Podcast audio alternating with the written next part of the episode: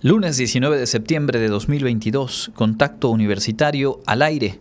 Se registra sismo con magnitud preliminar de 7.2 grados en escala Richter en la Ciudad de México y sus alrededores. Esto se da en el Día Nacional de la Protección Civil. La Guadi se sumó al simulacro nacional y a la conmemoración por los eh, terremotos ocurridos un día como hoy en los años 1985 y 2017. Celebra su 49 aniversario la Facultad de Arquitectura de nuestra universidad. Hoy se pusieron en marcha las actividades que durarán una semana. Y la Facultad de Enfermería invita a la celebración por su aniversario número 59. Mañana recibirá acreditación internacional por la calidad educativa de su programa de licenciatura en enfermería. Con esta y más información arrancamos Contacto Universitario.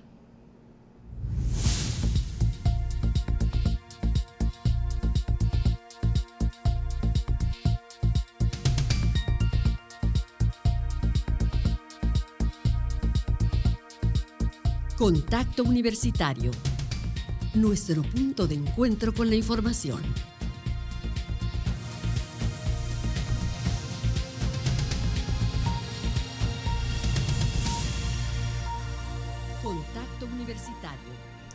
Buenas tardes, muy buenas tardes amigas y amigos de Radio Universidad. Es un gusto darles la bienvenida a este espacio informativo a través de las frecuencias de Radio Universidad.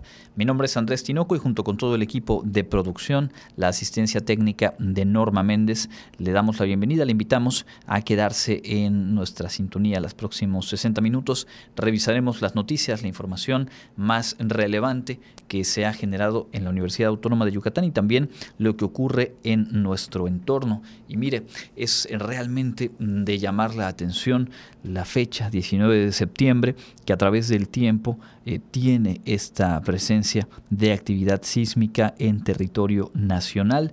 Hoy justo preparábamos eh, a este espacio, para este espacio, los detalles del simulacro nacional, la forma en la que la propia Wadi eh, se unió y los reportes, digamos, en términos generales, de cómo en prácticamente todo el país se llevaron a cabo algunas acciones justo para fomentar la cultura de la protección civil en una fecha que se ha decretado justo en, sintonía con eh, pues las fechas de los sismos de 1985 y 2017 que coincidieron en el 19 de septiembre. Y justo sobre ello, y hace cuestión de minutos, empezó a fluir la información de eh, para las 13 horas con 7 minutos en la Ciudad de México eh, se eh, disparó la alerta sísmica después de que a las 12.19, como estuvo previsto, se activara también dentro del simulacro nacional. Bueno, pues en menos de una hora más tarde y en un horario muy cercano al mismo en el cual se dio el sismo del año 2017, se activó de nueva cuenta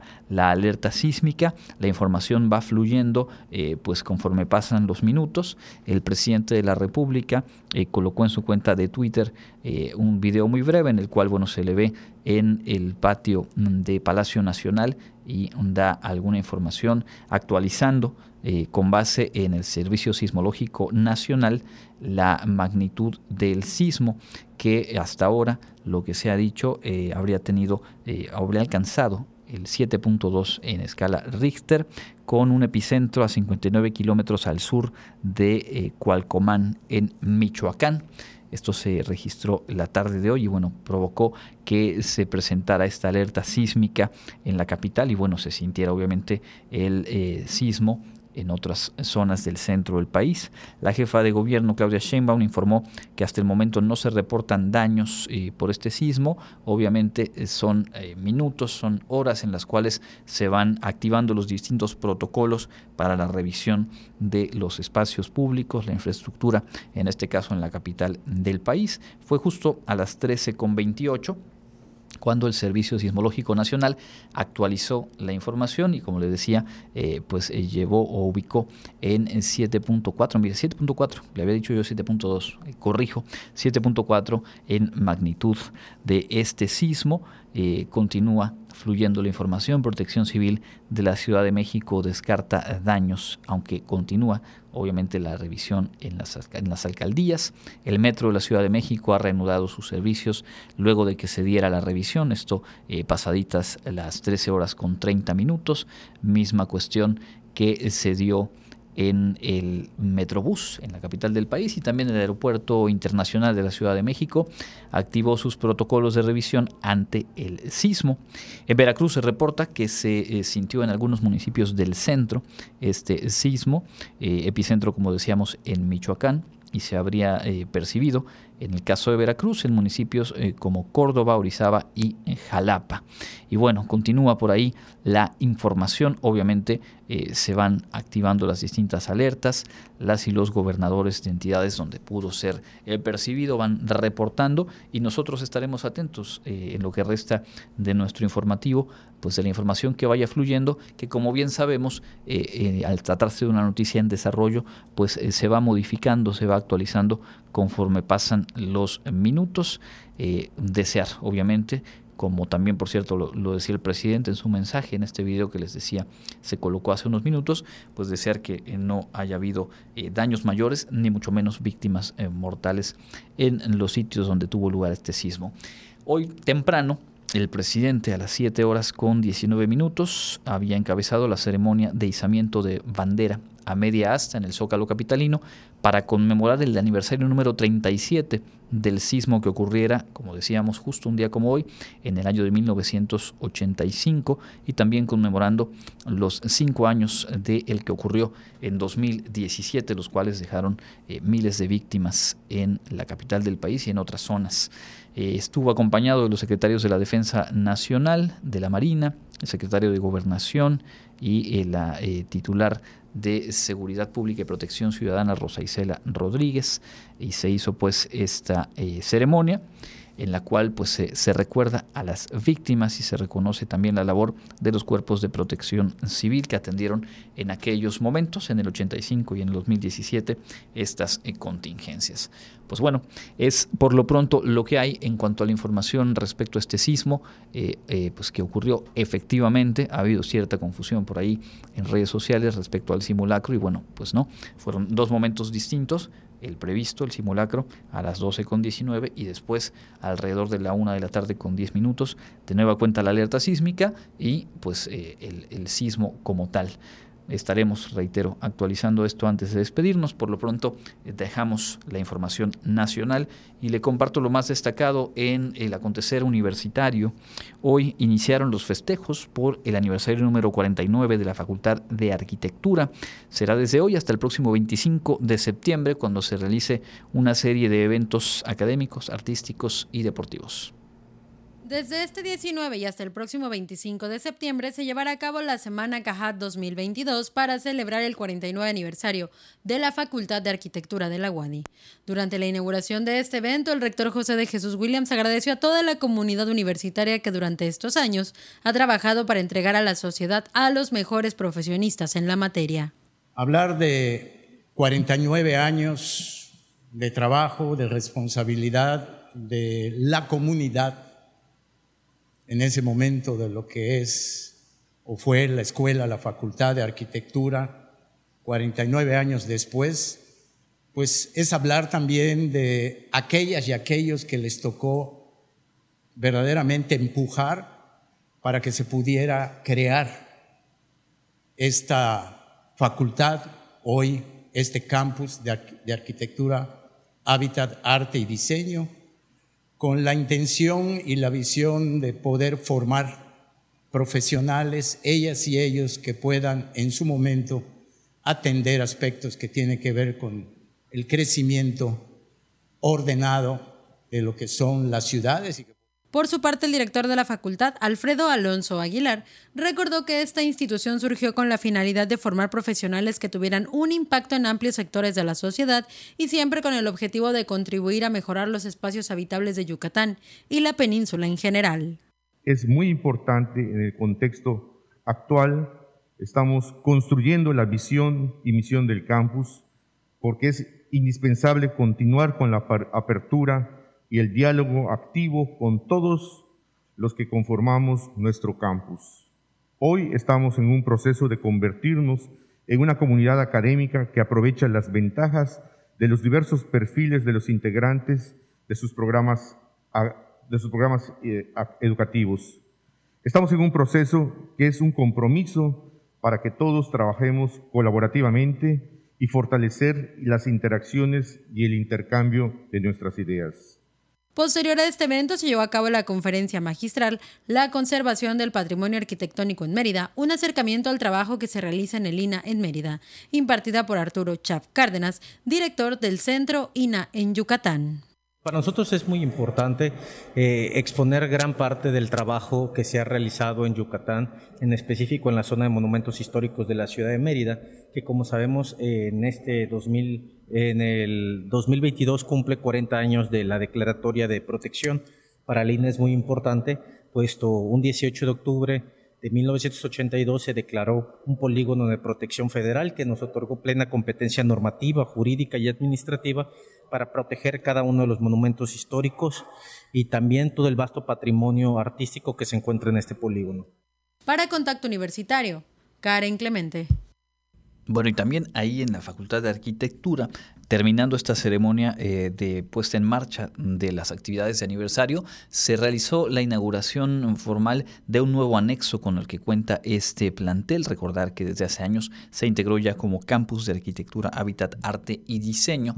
Y justo a un costado del ex convento de la Mejorada, la sede principal de este campus, hay a partir de hoy instalaciones también al servicio de las y los estudiantes de este plantel. Como parte de las actividades por el 49 aniversario de la Facultad de Arquitectura de la UADI, este lunes fue inaugurado un nuevo anexo para que los estudiantes puedan tener más instalaciones para su aprendizaje. Este edificio, que fue entregado por autoridades educativas, consta de cinco aulas para clases, además de un espacio común para que los jóvenes puedan estudiar. También se planea que en próximos días se habilite un aula audiovisual. El exomento de la mejorada es nuestro edificio fundamental, ¿no? Eh, tenemos otro espacio anexo que es la biblioteca, muy cerquita, es un edificio muy nuevo, hace cuatro años, que tiene todas las comodidades y espacios también para nuestros estudiantes. Y una nueva adición, eh, que es un anexo, lo que fuera el Jardín de Niños Distrito Federal, que ya está rehabilitado y próximo lunes lo vamos a inaugurar para que entre en funciones como parte de eh, las instalaciones de la Facultad de Arquitectura. El director de la facultad, Alfredo Alonso Aguilar, recordó que esta aula se suma al edificio histórico que alberga el campus y que en el pasado ha servido como convento, hospital, centro de rehabilitación y finalmente la facultad mismo que ha sido rehabilitado durante varios años. En nuestros días permanentemente le estamos dando mantenimiento a un, como digo yo, un venerable anciano de cuatro siglos que nos acoge diariamente para nuestras actividades, forma parte de de las vidas que tenemos como profesores, como estudiantes, como trabajadores, y hay que darle un, mantenimiento, un respeto, un uso adecuado a un edificio de estas características. Para Contacto Universitario, Karen Clemente. Bueno, pues ahí está. Las actividades, como decíamos, continúan tanto hoy por la tarde como el resto de la semana. Se puede revisar el programa completo en la página de Facebook Difusión Cajad, C-A-H-A-D siglas del Campus de Arquitectura, Hábitat, Arte y Diseño. La felicitación, por supuesto, para todas y todos quienes conforman esta comunidad de la Facultad de Arquitectura. En otros asuntos, aunque siguiendo con las celebraciones de distintos eh, planteles de nuestra universidad, mañana por la mañana será el turno de la Facultad de Enfermería celebrando su aniversario, en este caso 59 años. Destaca la entrega de la reacreditación nacional y sobre todo la primera acreditación a nivel internacional de la licenciatura en enfermería. La Facultad de Enfermería de la Universidad Autónoma de Yucatán celebra su 59 aniversario de fundación y para tal efeméride realizarán una serie de actividades durante el transcurso del día martes 20 de septiembre. A las 10 de la mañana iniciarán con la ceremonia inaugural y entrega de reconocimientos por la reacreditación nacional y acreditación internacional de la licenciatura en enfermería, manifestó la secretaria académica de la facultad, Laura Ortiz Gómez. En el marco del centenario de la universidad, eh, la modificación de plan de cuatro planes de estudio, eh, viene esta celebración del aniversario 59 y adicional, pues vamos a recibir una, vivimos recientemente un proceso de eh, reacreditación nacional, pero nuestra primera acreditación internacional en el caso de la licenciatura en enfermería. Entonces, el, el, evento que tenemos preparado para el día 20, vamos a unir estos dos momentos históricos, recibir la primera reacreditación ese reconocimiento a, nivel internacional, aunado pues a la celebración de tener nuestro aniversario 59, que va a ser una ceremonia a partir de las 10 de la mañana y posterior a ello vamos a tener pues actividades académicas donde tanto el personal eh, docente, administrativo, manual y estudiantes pues se vean reflejados en este marco de aniversario de la facultad.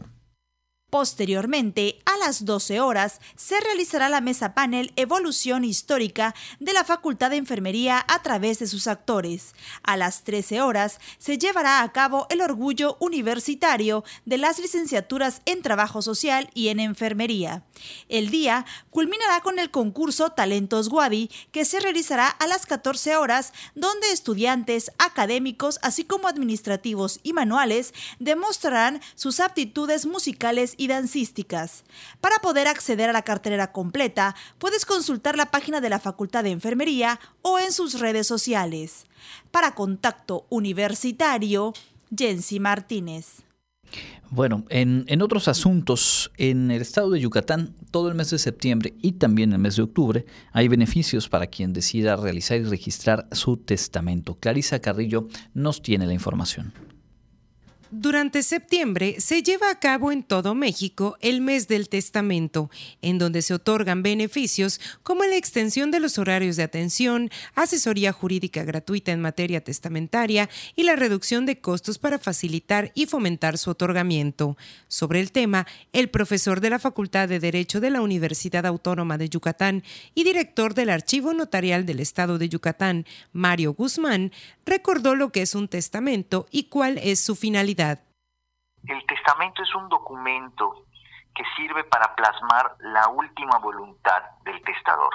Es decir, es un documento en el cual nosotros vamos a disponer de nuestros bienes para después de que nosotros ya pues, hayamos fallecido. ¿sí?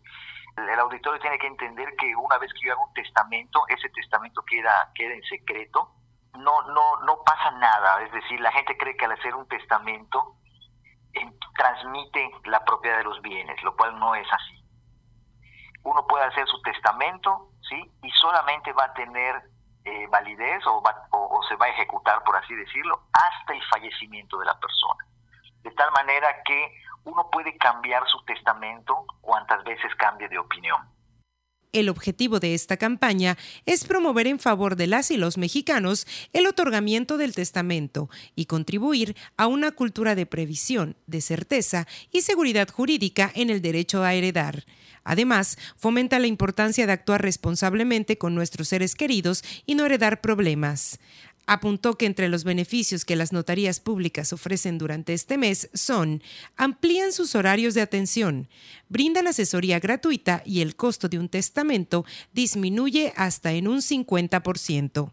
El testamento ante notario en este mes, eh, en este programa del mes del testamento, pues tiene un costo de más del 50% de descuento por ejemplo, en este mes del testamento, un testamento está costando ante notario unos dos mil pesos, cuando normalmente el costo de un testamento fuera de programa es como de cinco mil pesos. Por último, detalló que para poder hacer un testamento, la edad mínima es de 16 años en el estado de Yucatán.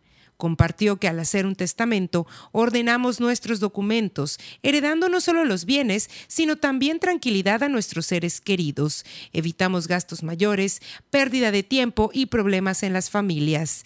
Si existe un testamento, no hay necesidad de pasar por un juicio sucesorio intestamentario que es caro, tedioso y largo. Con el testamento, al fallecer el testador, los bienes pasarán a las personas que el mismo testador quiera y en la proporción que él mismo disponga.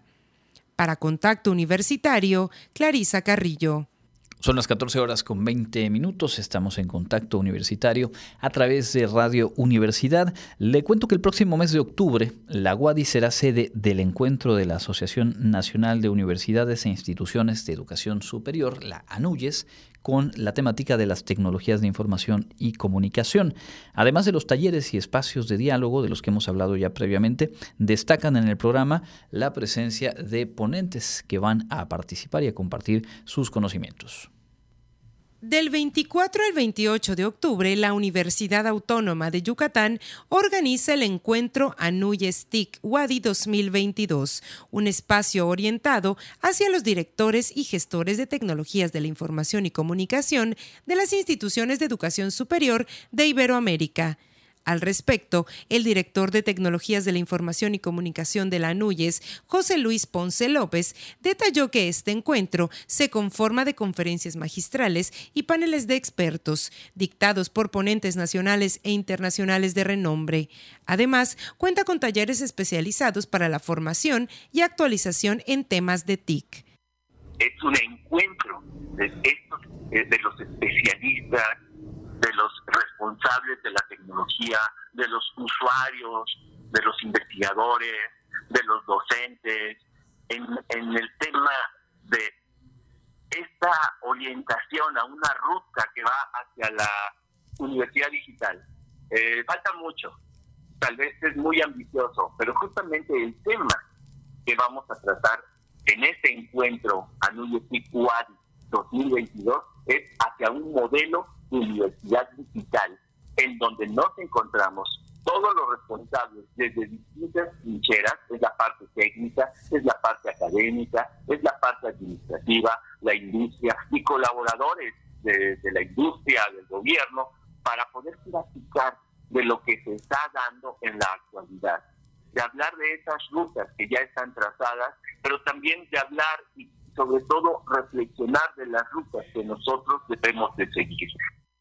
En esta ocasión, los talleres se llevarán a cabo de manera híbrida.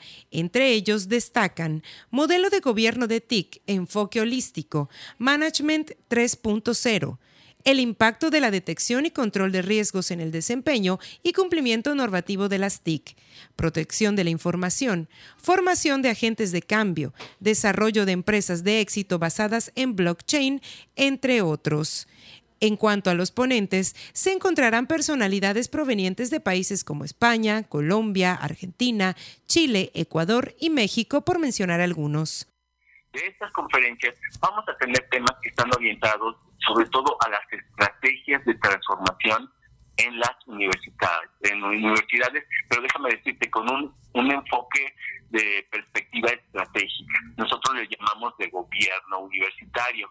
También hablaremos de estos desafíos que implican, sobre todo ahora que nos estamos adaptando con esta idea de pues, tratar de transformarnos.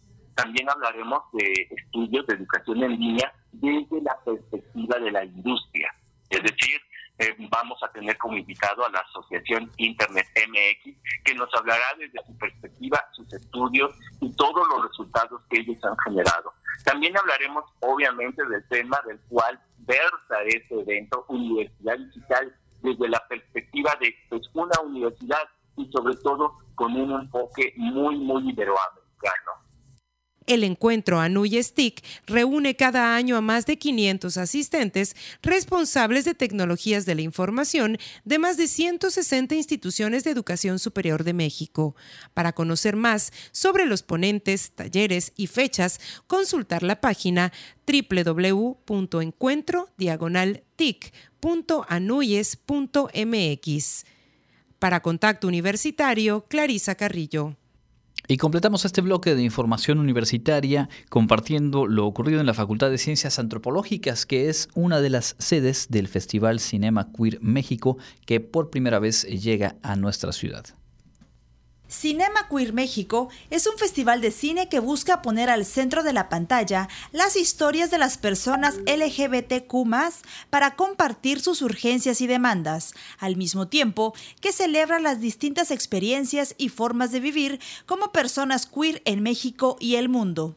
Por primera ocasión, este festival se presenta en Mérida en diferentes sedes, en la Facultad de Ciencias Antropológicas de la UADI, en la Alianza Francesa, en el Teatro La Rendija y en la Cineteca Manuel Barbachano Ponce, con diferentes cortometrajes, explicó Orlando Rivero Patrón, coordinador de la licenciatura de Comunicación Social que buscan la parte de la visibilización y la inclusión en varios espacios, no solamente institucionales o educativos. Eh, esta parte de la inclusión muestra desde una perspectiva la diversidad. En el caso de esta diversidad, particularmente con nosotros en la universidad y en la facultad y en la licenciatura en específico, se trabaja desde la perspectiva de las juventudes. ¿Qué implica esto? Que son varios creadoras y creadores de, pues digamos, de productos audiovisuales que precisamente a través de sus cortos, de sus documentales, a través de todos los productos cinematográficos, intentan mostrar o retratar la situación actual de la diversidad en México. Entre los cortos mexicanos proyectados se encuentran La resistencia de existir, que retrata distintas realidades y puntos de vista de las experiencias queer en México, desde lo más sutil hasta lo más urgente. Además, la proyección fue acompañada por el conversatorio Escuchar todas las voces, construir desde la diversidad con Elizabeth Mena, quien exploró las maneras de pensar en diversidad e inclusión desde y para las juventudes. Este festival culminará el día 20 de septiembre en el Teatro La Rendija, ubicado en la calle 50, número 466, entre 49 y 51 Colonia Centro, a las 19 horas, donde se proyectará el programa de cortometrajes suecos. La proyección será seguida por una función de canción de invierno por Silvana Lázaro, que cuenta la historia de Daniel, una joven guitarrista que decide emprender un viaje con su mejor amigo mientras ambos enfrentan el duelo de un rompimiento amoroso. Cabe destacar que el festival tendrá una selección especial de la programación en Filming Latino, la plataforma del IMCINE, con estrenos cada día del lunes 26 al viernes 30 de septiembre. Para Contacto Universitario, Jensi Martínez. Pues ahí está la información, está la invitación también abierta para acudir a las diferentes funciones de este festival eh, Cinema Queer México. Vamos a hacer una pausa, nosotros tenemos más información, al volver estaremos revisando y compartiéndoles cómo se llevó a cabo el simulacro en el caso de la Universidad Autónoma de Yucatán, específicamente de este centro cultural como parte del simulacro nacional. Estaremos revisando, por supuesto, si hay información eh, actualizada en torno a este sismo que se registró, decíamos, alrededor de la 1.10 de la tarde en el centro del país y también tendremos, como siempre, la información local, los asuntos internacionales y antes de ir al cierre estaremos enlazándonos con Ignacio Tito Silveira y la actualización deportiva. Todo esto al volver, por lo pronto escuchemos lo más relevante del clima.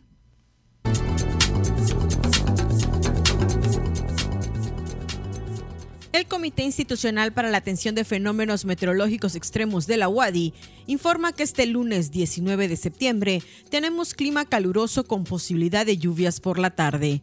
La máxima temperatura estará en 35 grados Celsius y la mínima será de 22 grados en el amanecer de mañana martes. En la ciudad de Mérida, centro y oeste, la temperatura máxima será de 34 grados y la mínima de 22. En la costa se esperan temperaturas máximas de 31 grados y mínimas de 24, con cielo despejado. En el sur y sureste del estado la temperatura más alta será de 35 grados y las mínimas de 22. El cielo estará medio nublado y con lluvias. En el este y noreste de Yucatán tendrán como máximo 35 grados y una temperatura mínima de 22. Para contacto universitario, Elena Pasos.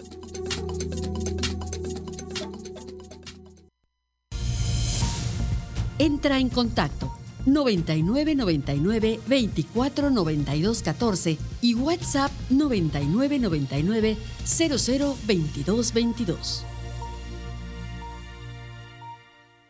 Estamos de vuelta en Contacto Universitario en esta emisión de lunes. Muchas gracias por eh, continuar con nosotros. También gracias a quienes se suman a nuestra transmisión.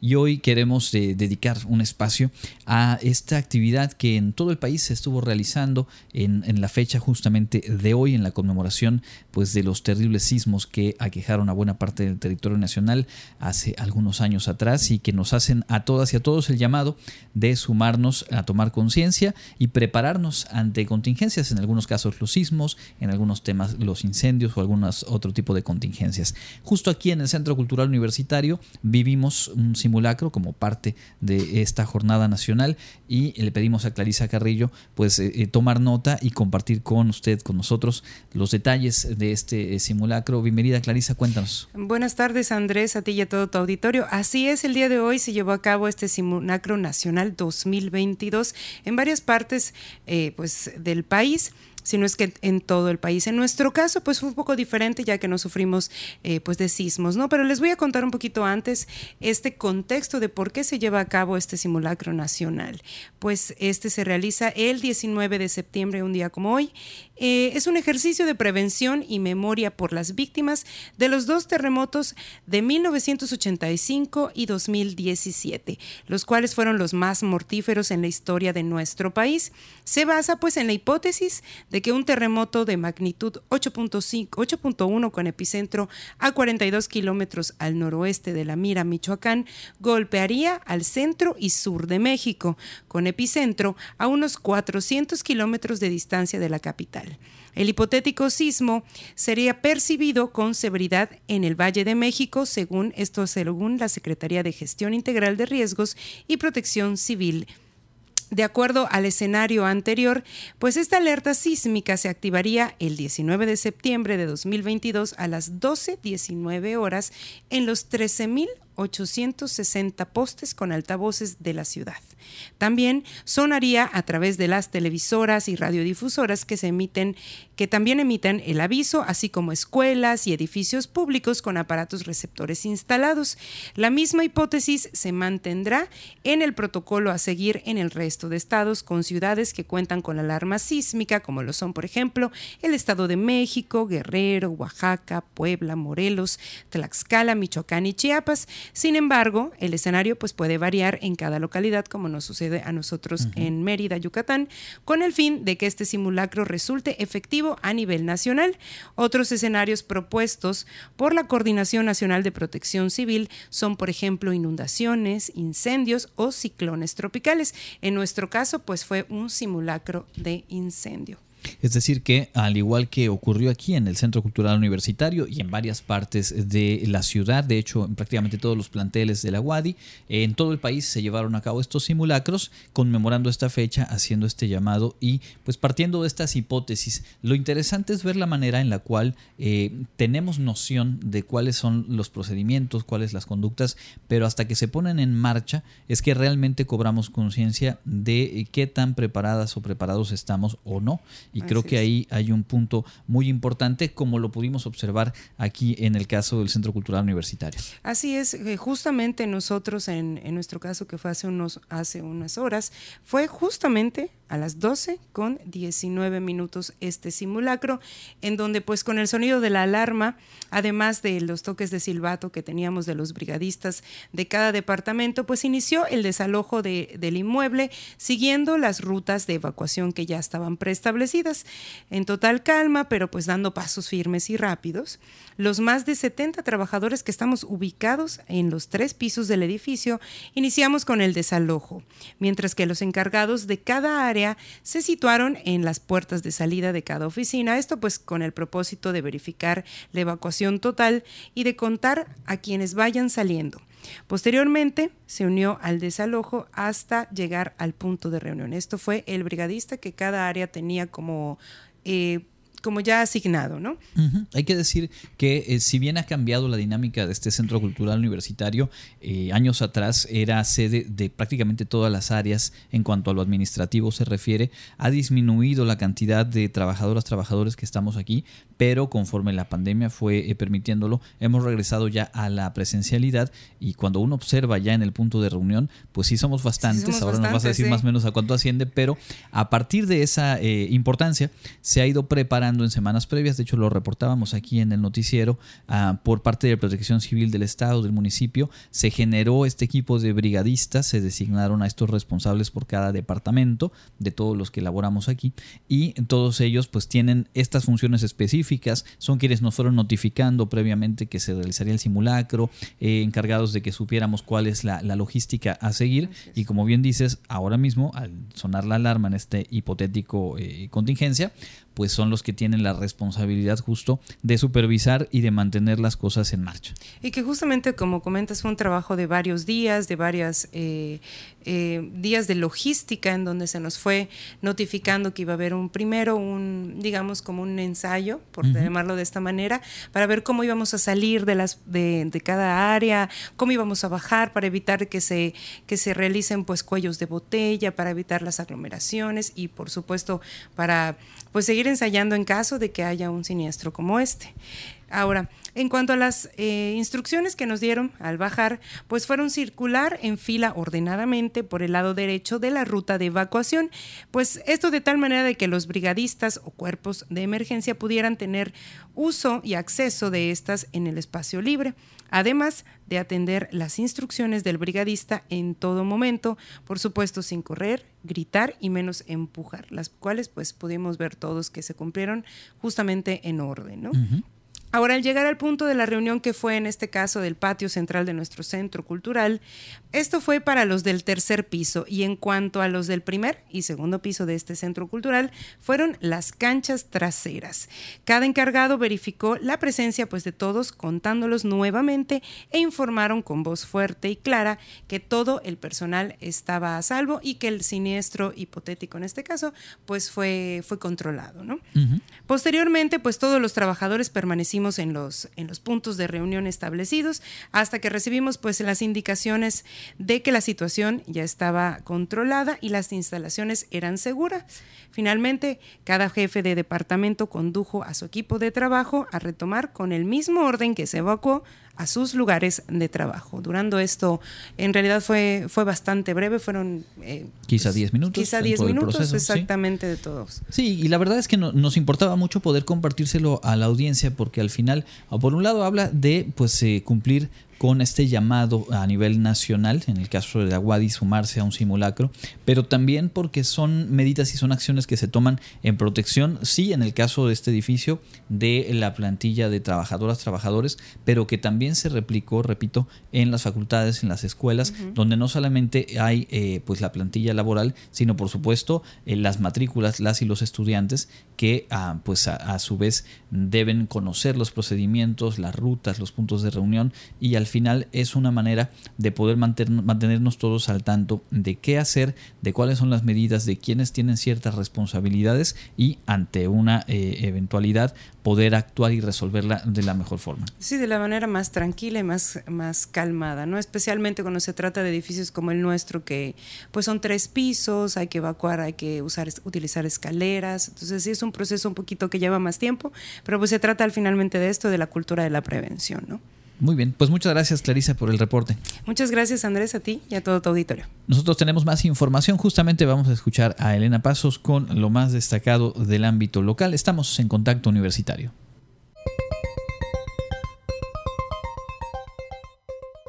En información local, el titular de la Secretaría de Educación Estatal, Liborio Vidal Aguilar, consideró que sería benéfico para los padres de familia, estudiantes y maestros el que vuelva al programa de escuelas de tiempo completo PECT luego de que la Suprema Corte de Justicia de la Nación instruyó a la Secretaría de Educación Pública, CEP, regresar este esquema en todo el país.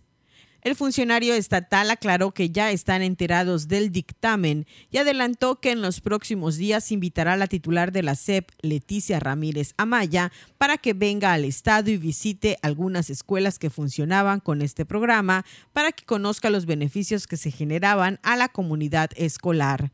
Para el curso escolar 2019-2020, la dependencia estatal informó que este programa contaba con 600 escuelas, 457 de ellas operaban con la modalidad de jornada ampliada de 6 y 7 horas y 143 con jornada de 8 horas, es decir, con servicio de alimentación. En ese entonces, el esquema beneficiaba a 86.896 estudiantes de 353 localidades en 95 municipios. Locatarios de los mercados Lucas de Galvez y San Benito señalaron que los precios de los productos de consumo como frutas, verduras y carne han subido un promedio de 5% en las últimas dos semanas. En contraste, la Procuraduría Federal del Consumidor afirma que los precios de 24 productos de la canasta básica van a la baja, aun cuando el índice nacional de precios al consumidor sigue elevado. Yucatán, además de ser el estado más seguro del país, consolida el estar preparado, protegido y siempre alerta para prevenir y contener las catástrofes de origen natural o humano. Así lo afirmó Enrique Alcocer Basto, director estatal de Protección Civil, en el marco de la conmemoración del Día Nacional de Protección Civil en la plaza principal de esta ciudad de Mérida. Por su parte, María Fritz Sierra, secretaria general de Gobierno, en representación del gobernador Mauricio Vila Dosal, recordó que a partir del terremoto de 1985 en la Ciudad de México es cuando cobró mayor importancia el sistema de protección civil ante la necesidad de contar con un instrumento que permitiera integrar y coordinar la respuesta de todos los sectores sociales en caso de nuevos desastres. La Secretaría de Salud Estatal reportó que este domingo 18 de septiembre se detectaron dos nuevos contagios de COVID-19 en Yucatán, de los cuales uno es de Mérida. No se reportaron fallecimientos. De los casos activos al día de hoy, 259 personas están estables, aisladas y monitoreadas por personal médico. Tres de los casos positivos están en hospitales públicos y en aislamiento total. Se exhorta a la población yucateca a no bajar la guardia y continuar con las medidas de prevención, entre las que se incluyen el uso de cubrebocas, así como el lavado frecuente de manos. Para Contacto Universitario, Elena Pasos. Hay la información en el plano local. Información nacional, eh, pues mire, llama mucho la atención lo que ocurrió o lo que ha venido eh, pasando, manifestándose a partir del mensaje que dio el presidente López Obrador en el marco de los festejos eh, patrios y también en la víspera de lo que será pues esta Asamblea General de la ONU. Y es que el presidente se refirió a un plan pues en la búsqueda de paz Específicamente hizo referencia al conflicto bélico entre Rusia y Ucrania, manifestando que pues, la propuesta eh, que va a presentar México ante la ONU contempla que el primer ministro de la India, Narendra Modi, así como el secretario general de la ONU y el Papa Francisco, colaboren en un plan para que se logre una tregua de cinco años entre Rusia y Ucrania. Esta propuesta enfocada en la actual invasión plantea integrar un comité de diálogo y paz y pues de esa manera pues, eh, desincentivar la continuidad del conflicto bélico. Dijo que eh, de aceptar la conformación de este comité, los integrantes pues tendrían la misión inmediata de buscar el cese al fuego. Volvió a condenar la invasión rusa. Esto en su mensaje dijo que es eh, reprobable y refrendó que no acepta a México ninguna intervención extranjera. Sin embargo, más allá de ese mensaje totalmente eh, político, la respuesta o las primeras respuestas llegadas desde el territorio de Ucrania eh, pues han sido bastante hostiles a este hipotético plano, a este planteamiento. El asesor del presidente de Ucrania, Volodymyr Zelensky, el asesor de nombre Mikhailo Podilak, acusó al presidente López Obrador de ser prorruso por plantear esta tregua en la guerra. Eh, dijo que eh, pacificadores que usan el conflicto bélico como tema para sus propias relaciones públicas solo causan sorpresa y preguntó directamente a López Obrador su plan es mantener a millones bajo ocupación, aumentar el número de entierros masivos y dar tiempo a Rusia para renovar las reservas antes de la próxima ofensiva, entonces su plan es un plan ruso. Y ante esto, el, presidente López Obrador hoy por la mañana eh, pues criticó que se haya distorsionado su propuesta, eh, dijo que eh, pues fue una descalificación vulgar, dijo una vulgaridad mental eh, que se padece cuando no hay convicciones, cuando no hay ideales y cuando se actúa en función de intereses políticos o económicos. Reitero que está en contra de cualquier invasión de un país a otro y anunció que será el secretario de Relaciones Exteriores Marcelo Ebrard quien asista a la Asamblea General de la ONU y plantee esta propuesta. Y de paso, volvió a criticar a la propia ONU y a las potencias por no hacer nada para frenar la guerra. Incluso dijo, pues la OTAN ha acordado enviar armas a Ucrania y esto no beneficia la búsqueda de paz. Eso fue, eh, pues digamos, en, en este exabrupto de respuesta a la crítica desde Ucrania a su proyecto de pacificación que bueno, planteaba o plantea por principio una tregua de cinco años. Eh, un mensaje que por lo demás seguramente pasará muy en segundo plano en la propia Asamblea de las Naciones Unidas. En otro de los asuntos eh, nacionales que llama la atención y a los cuales hay que seguir atentos es el proceso legislativo de esta reforma al artículo transitorio en, lo que toca a la Guardia Nacional para extender el plazo en el cual eh, las Fuerzas Armadas pueden o podrían seguir participando en labores de seguridad pública, extendiéndolo hasta 2028. Esta reforma que ya fue aprobada en Cámara de Diputados y que ahora eh, pues pasa o ha pasado ya al Senado. Hoy se discute en las Comisiones Unidas de Puntos Constitucionales y Estudios Legislativos y después se espera que el próximo miércoles llegue al Pleno.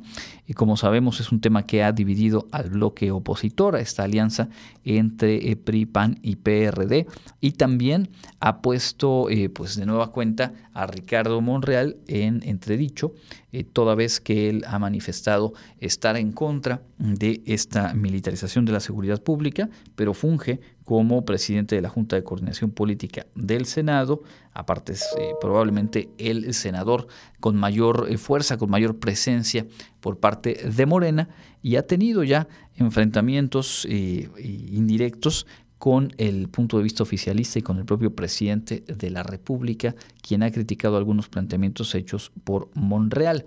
Monreal, a su vez, pues ha dicho que estará buscando conseguir los votos si es que eh, el número de escaños con los que cuenta Morena, el Partido Verde y el PT no son suficientes para alcanzar la mayoría calificada que se requiere en este caso por tratarse de una propuesta de reforma constitucional. Eh, eh, de manera que pues se dijo se está trabajando, comprometió que no se acelerarán los tiempos y que se buscará construir un consenso para obtener el apoyo suficiente a esta propuesta que, no hay que olvidar, proviene de una iniciativa presentada por una diputada del PRI, respaldada por el presidente nacional del PRI y prácticamente todos y todas los legisladores del Revolucionario Institucional en Cámara de Diputados.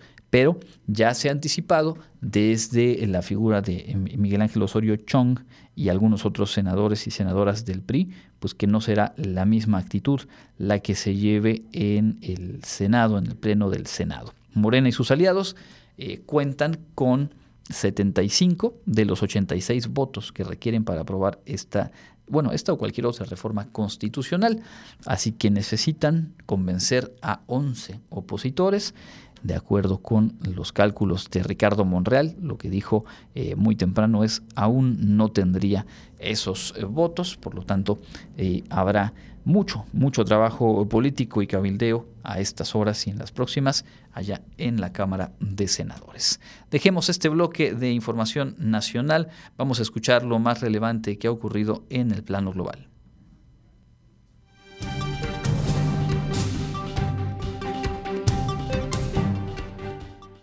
En el ámbito internacional, Gran Bretaña se despidió este lunes de la reina Isabel II en un funeral de Estado que reunió a presidentes y reyes, príncipes y primeros ministros, así como hasta un millón de personas en las calles de Londres para dar un último adiós a la monarca cuyos 70 años de reinado definieron toda una época. El ataúd de la reina Isabel II fue llevado en un carruaje de armas desde la abadía de Westminster para una última procesión por el corazón de Londres. Este día fue declarado feriado nacional en honor de Isabel y cientos de miles de personas acudieron a Londres para verlo.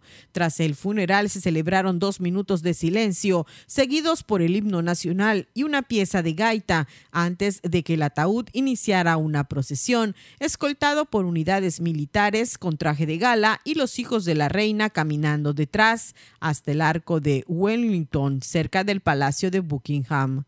De ahí partiría otro cortejo fúnebre por el Long Walk, una avenida de 5 kilómetros hasta el castillo de la localidad, antes de una misa en la capilla de San Jorge. Después será sepultada junto a su fallecido esposo, el príncipe Felipe, en un acto familiar privado.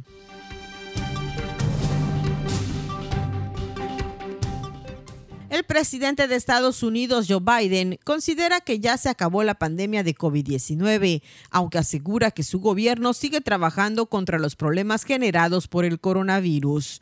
Por su parte, el director general de la Organización Mundial de la Salud, Tedros Adhanom Ghebreyesus, aseguró que el mundo nunca ha estado tan cerca del fin de la pandemia, después de registrarse la cifra más baja de fallecidos en el mundo desde el inicio de la crisis sanitaria. Con más de un millón de muertos, Estados Unidos es el país del mundo con más decesos que ha registrado la pandemia de COVID-19 iniciada en marzo de 2020, según datos de la Universidad Johns Hopkins. En agosto pasado, los Centros para el Control de Enfermedades dejaron de recomendar el distanciamiento social y las cuarentenas para personas expuestas al coronavirus. Para Contacto Universitario, Elena Pasos.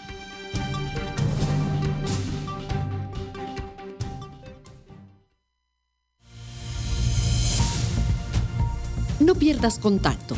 Te esperamos de lunes a viernes a las 8 y 14 horas, sábados a las 8.30. Continuamos en contacto universitario en la recta final como cada lunes. Nos enlazamos con Ignacio Tito Silveira para compartirles lo más destacado que ha ocurrido en materia deportiva en nuestra casa de estudios. Bienvenido Tito, buenas tardes, cuéntanos. Buenas tardes, profesor. Pues en el deporte universitario, la jornada de este fin de semana, pues en muchas de las actividades, sobre todo en los Juegos Deportivos Universitarios, pues se tomaron una pausa, un descanso debido a las fiestas patrias, lo que conmemora a todo el país. Pero en el handball, ahí sí se disputó la tercera y la última jornada de la parte regular de este torneo de la edición 53 de los Juegos Deportivos Universitarios en la cancha del CDU. Esta última jornada sirvió para definir a quienes se van a enfrentar en las finales que se van a, disputar este próximo sábado 24 de septiembre. La última jornada del torneo regular, en un primer duelo en la rama femenil, se enfrentaron las Diablas de la Prepa 2, que derrotaron 10 por 0 al campus de arquitectura, hábitat, arte y diseño, y por su parte, en la rama varonil, el conjunto de medicina le ganó a los Diablos de la Prepa 2 20 a 15, en lo que fue el mejor duelo de esta tercera y última jornada. Hubieron más partidos, el otro femenil, el equipo de las buitas de Derecho le ganó 8 por 4 a la Facultad de Química y la actividad sabatina cerró con la rama varonil con el encuentro entre Derecho y el campus de Ciencias Biológicas y Agropecuarias, el CCBA, que terminó a favor de los búhos de Derecho con un amplio margen de 19 a 8 y con esto quedaron definidas las finales de esta edición 53 sin otra parte clasificatoria directamente los mejores dos equipos de rama varonil y femenil de la parte regular del torneo son los que directamente se van a enfrentar este 24, este sábado, en lo que va a ser las finales. El primer encuentro, Derecho versus Química en la rama femenil, con horario de 14 horas, y en el segundo, en la rama varonil, Medicina contra Derecho, en lo que va a ser el partido a las 13 o a las 15 horas, a las 3 de la tarde, ambos duelos en el Centro Deportivo Universitario. Así que la Facultad de Derecho en el balonmano con una oportunidad de completarse, de coronarse en la rama varonil y en la rama femenil, mientras que química y medicina de rama varonil y femenil y varonil respectivamente son los que van a tratar de bloquearle ese logro a la Facultad de Derecho. Correcto, pues ahí está entonces lo que ha ocurrido en materia deportiva, lo que viene también y a reserva de algo más que falte en la información universitaria, preguntarte, pues como lo hemos estado haciendo en estos playoffs, eh, qué sensaciones y qué puedes anticiparnos de eh, pues los Leones de Yucatán en esta eh, muy, muy angustiosa serie del Rey. Los Leones de Yucatán hicieron lo que tenían que hacer en el partido de ayer aprovecharon la oportunidad para batear en momentos claves. El picheo también lució de buena forma para conseguir esa victoria 6 por 1, en la cual los sultanes lucieron mal con tres errores que incluso costaron carrera y que favorecieron a Leones para tener el día de hoy el juego número 7 de esta serie del Rey, que sí ha sido angustiosa, sobre todo para la afición yucateca, la afición melenuda, que se despidió del Parque Cuculcán en la temporada 2022 sin poder ver a su equipo campeón y tampoco ganar en ese último encuentro que mandaba todo a Monterrey otra vez con un panorama complicado para los Leones en cuanto a lo que es jugar de visitante, pero contra un equipo de los Sultanes que al menos para el partido de ayer no contaba con sus mejores pitchers, quienes ya habían hecho un buen trabajo en el Parque Cuculcán. Pero para el partido de hoy, así como es el béisbol el rey de los deportes, el mejor pitcher de los sultanes, Johander Méndez, incluso mejor pitcher de la temporada regular de toda la liga, va a salir a la loma de los disparos contra Henderson Álvarez, que es el mejor pitcher de los Leones de Yucatán. Así que hoy vamos a tener un duelo de haces del picheo sobre la loma en el Estadio Monterrey, en donde ya como juego 7 se va a definir quién se va a quedar con la corona de este año 2022. Recordando que en el 2018 la Liga Mexicana tuvo dos campeonatos de medio año en donde Leones ganó el 18.1 y Sultanes ganó el 18.2 con los mismos managers, Roberto Kelly por el equipo de Monterrey y Roberto El Chapo Vizcarra que regresó este año a dirigir a los Leones. Bueno, pues estaremos por supuesto al pendiente. ¿Tu pronóstico?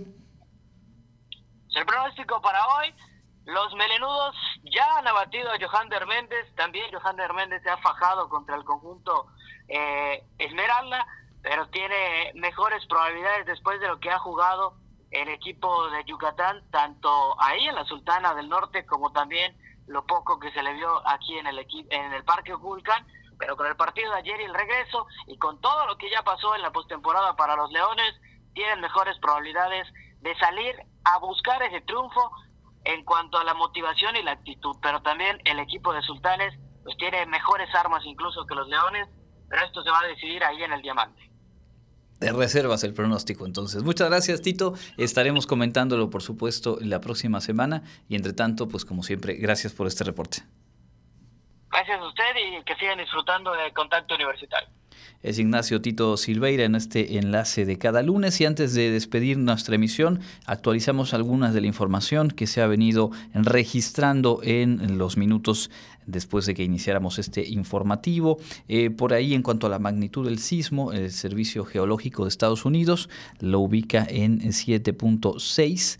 Eh, si bien el, Servicio eh, Sismológico Nacional había hablado de 7.4, más allá de eso, llama la atención a las 14 horas con 16 minutos, el presidente de la República pues tuvo una llamada telefónica con la jefa de la Ciudad de México, Claudia Sheinbaum, informando que no hay daños graves en la capital, eh, se continúan las labores, pero eh, lamentablemente en Manzanillo, Colima, de acuerdo con información eh, que se publicó a las 14 horas con 23 minutos, hay una persona fallecida, una persona que perdió la vida en Manzanillo, Colima, por una barda que cayó en un centro comercial ubicada justo en esta ciudad. Esto lo dio a conocer el eh, presidente de la República a través de su cuenta de eh, Twitter. Se prevé algunas variaciones en el nivel del mar a causa de este sismo y también eh, pues se habla ya de un número pues muy amplio de réplicas que ha tenido hasta ahora este sismo, se habla de, de, cerca de 76 o incluso más. Sin embargo, pues como decíamos, esta información continuará fluyendo y seguramente a lo largo de la tarde, la noche, pues tendremos mayor claridad sobre este eh, recuento. Ojalá Ojalá de verdad que no hayan más víctimas mortales y que los daños en infraestructura sean lo menos posible. Por pronto estaremos atentos y mañana por aquí lo comentaremos. Nos despedimos. Muchas gracias a Norma Méndez en la asistencia técnica, a todo el equipo de producción y a cada una y cada uno de ustedes por haber estado en sintonía. De recuerdo, mañana en punto de las 8 horas nuestra emisión matutina con Elena Pasos. Yo les espero en punto de las 2 de la tarde con más de la información universitaria. Y por cierto, le anticipo, ahora que terminemos el noticiero, tendremos eh, eh, unos minutos fuera del aire por eh, cuestiones de mantenimiento eléctrico aquí en el Centro Cultural Universitario. Así que bueno, cerramos brevemente y en unos minutos más estaremos de vuelta ya para compartir con ustedes Inmortales de la Música. Mi nombre es Andrés Tinoco, excelente tarde para todas y para todos. Nos escuchamos la próxima. Contacto Universitario, nuestro punto de encuentro con la información. Una producción de la Coordinación de Comunicación Institucional de la Universidad Autónoma de Yucatán.